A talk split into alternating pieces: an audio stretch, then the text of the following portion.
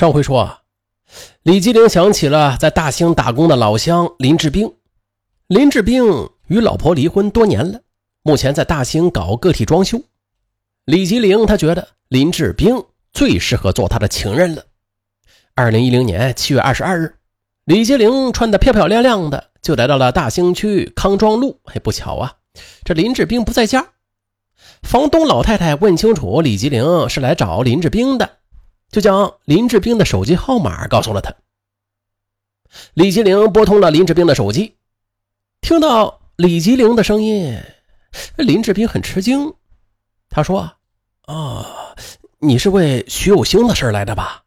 啊，我马上回家。”几分钟之后，林志兵就回家了。见到李吉林之后，哎，他有点惊喜啊！哎，小李啊，你比以前漂亮多了。来来来，快进屋吧。说着，将李吉林就领进了出租屋。啊，林志兵以为李吉林是为丈夫离婚的事来的呢，便开门见山的说：“啊，这老徐闹离婚的事我也听说了。啊，这样吧，改日我劝劝他。”李吉林就顺着他的话说：“老徐被那个女人给迷住了，跟我闹离婚，连家也不回了。”两人呢就围绕着徐有兴婚外恋的事儿，一直就聊了一个多小时，然后又一起到餐馆里吃了饭。李吉林就提出要回家，这时林志兵就热情的挽留他：“嗨，这么热怎么回去啊？呃，不如就找个凉快的地方，咱好好聊聊呗。”他之所以敢这么说啊，因为他感觉到啊，刚才在跟李吉林聊天的时候啊。李吉林对他的那种若有若无的期待，果然，李吉林没有拒绝，林志兵便在附近的一家宾馆开了一间房，两人又是在房里聊了十几分钟。林志兵见李吉林不再提回家的事儿，就试探着还将他给抱住了。李吉林半推半就的就倒在了林志兵的怀里，从此啊。两个人就有了婚外情，啊，每天晚上，徐有兴只要十点钟还不回家，李吉岭就报复性的打电话约林志兵到他家跟他哎呀呀。可是，在十一月十五日的凌晨，酒店的司机送黄辉回家，刚打开院子的大门呢，哎，黄辉就发现呀，这东厢房门口有条黑影。一闪就不见了，黄辉就怀疑这院子里来了小偷，便让司机啊将大院子的门给锁上了，说要捉小偷。可是二人拿着手电筒是找了半天，也没有发现小偷。难道这小偷是长了翅膀飞了不成？黄辉不死心，就拿着手电筒啊四处照。忽然他发现有一个男人趴在槐树上，于是。他拿了竹竿，朝着树上的男人就捅了一下。小毛贼，你给我下来，要不然我报警了。男人在树上就喊：“哎，你你别报警啊，我不是贼，我是李吉林的老乡。”听到外面的吵闹声，李吉林出来了，硬着头皮对黄辉说：“他是我老乡，是我有事让他来的。”黄辉顿时就明白是什么事了。嗯，作为邻居，他虽然同情李继灵，呃，却不能接受他将情人引到四合院里来。这四合院里有两个天真无邪的孩子呢，还有自己的妻子。万一这个男人对燕伟也动了邪念，那该怎么办呢？于是他就严厉的批评了李吉灵：“你，你真是糊涂啊！你，你怎么能把情人招到四合院里来呀？老徐要是发现了，还有你的好日子过吗？”燕伟也把李吉林数落了一顿。我不反对你搞婚外情啊，但是你要搞，你到外面去搞啊。嗯，好吧。李吉林也保证，今后不让林志兵再到家里来了，并且请求他们保密。看到李吉林一副可怜兮兮的样子，燕伟夫妇同意了。然而，李吉林要照顾儿子，还要做家务，这每次外出啊。都得让燕伟替他照看孩子，这就等于告诉燕伟自己又要和情人约会去了。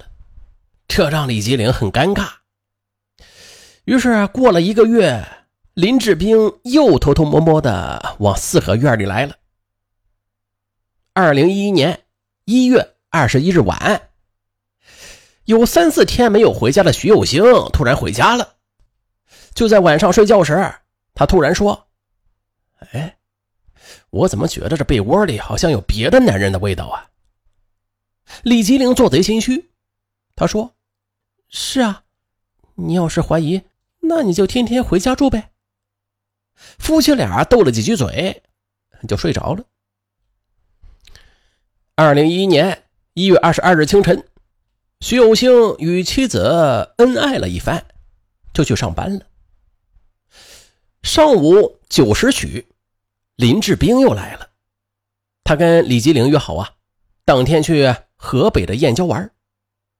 见李吉林还没起床，正裸身躺在被窝里呢，林志兵便到门口等。没成想，黄辉刚起床。来到门口，又看到了林志兵，他很生气的上前就抓住林志兵的衣领，质问道：“你怎么又来了？你？”林志兵就回：“李吉林让我来的，你管得着吗？”黄辉就推了林志兵一下：“你给我听好了，你带他到外边怎么玩我不管，但是你来我们四合院我就要管。你信不信？我现在就给她老公打电话呀！你勾引人家老婆还理直气壮呢，你！”这李吉林见两个男人吵了起来，急忙出来替情人解围。黄辉，我的情况你又不是不知道，我实在是被老徐逼得无路可走了呀，你就别为难我们了。黄辉一听就心软了，也就没有给徐有兴打电话。于是，林志兵带着李吉林和他的儿子就在燕郊玩了大半天，玩累了就在。中照铺的一家宾馆看了房，一直待到了下午四点才回了北京。路上，林志兵突然就想起了早晨李吉林裸睡的事儿。这么想着，他突然就怀疑起李吉林会不会还有别的情人呢？便问他：“不对，你早晨没穿衣服裸睡是怎么回事啊？你可没有这个习惯呐。”李吉林愣了一下。随即呀，就脱口而出：“嗯，我家对面的黄辉，早晨他强奸我，他一直死皮赖脸的纠缠我呢。”李吉林之所以这么说呀，就是想让林志斌明白他还是很有魅力的，目的是想让林志斌重视他。那如果直接说是和老公徐有兴过夫妻生活了。他担心林志斌会以为他与徐有兴和好了呢，而冷落他。因为林志斌跟他说，他一直在等他离婚，想娶她呢。而且林志斌与黄辉发生过两次冲突，他这么说，林志斌会深信不疑。果然，林志斌醋意大发。好啊，难怪他对我这么凶呢，原来对你没安好心呐。下次啊。他再敢干涉我们的好事我就杀了他！李吉林见他如此生气，竟然还暗暗得意起来。林志斌又不怀好意的说：“我要将这件事情告诉你老公，让他给黄辉点颜色看看。”李吉林这脑子也不知道咋的，他也想是啊，正好也试探一下这老公到底还爱不爱她。晚上九时。李吉林就哭着告诉了丈夫徐有庆，说早晨他上班之后忘记关门了，八时左右黄辉摸进房间里将他给强奸了。还有就是黄辉经常趁他不在家的时候骚扰他，还给他发短信、敲门，弄得他很害怕。什么？徐有兴一听就火了，难怪他对你这么关心呢，原来是没安好心呐。立刻拿了把刀，就要去对面找黄辉理论。可是黄辉不在家，徐有兴就对他的妻子燕伟说：“我妻子说，早晨你老公黄辉在八点左右强奸了她，今后你把你老公看紧点。”说完，又直接跑到了派出所报了案。二十三日，办案人员就打电话叫李吉林去公安局反映情况。李吉林是万万没有想到啊，丈夫居然报案了。又想想黄辉夫妇平时对她那么关心，他这啊把人家害的，哎呦，这是不是恩将仇报啊？于是这一路上啊，李吉林都在考虑如何应付办案人员。那如果照事实说，黄辉没有强奸自己，那么丈夫和他的情人林志兵肯定不会相信呢。说不定他们还会怀疑他是在保护黄辉，才隐瞒两人的奸情呢。哎呀，一旦这样，那他以后肯定没有好果子吃啊！可他转念一想啊。她与好姐妹燕尾年龄相当，凭什么自己婚姻不幸，他们却恩爱有加呀？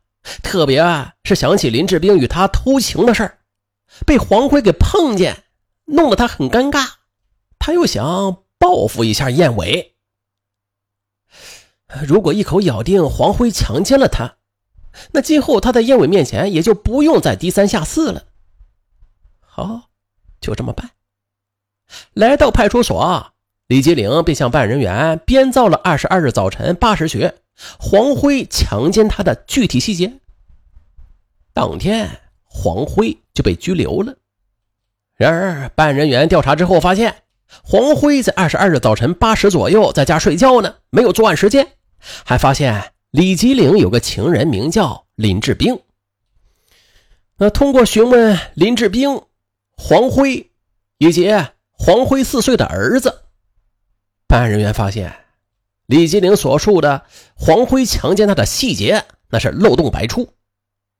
在第三次询问的时候，面对办案人员的质疑，李金玲只好向办案人员说出了事情的真相。二十六日，黄辉被释放了，但是李吉林呢，则因为涉嫌诬告陷害被拘留了。嗯，最初啊。这被陷害的黄辉夫妇对李吉林的做法十分不解呀，啊，他们不明白为啥李吉林要诬陷他们呢？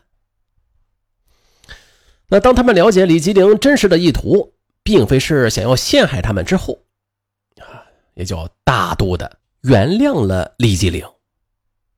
夫妇俩一起来到司法机关替李吉林求情，希望对他从轻发落。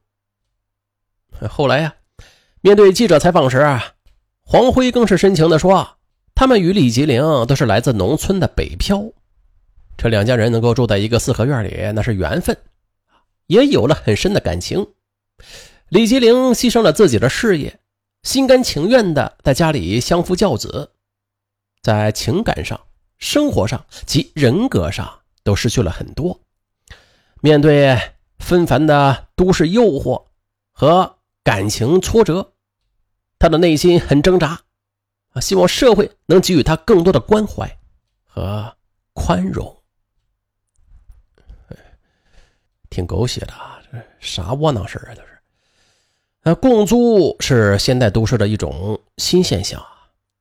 共租人呢，作为邻居，在生活上相互的帮忙，那是应该的。那比如，当一对夫妻出现矛盾或者感情不合时啊，作为邻居出面。劝解、调和一下是人之常情，但如果干预过度或者参与过多，那就有可能事与愿违了。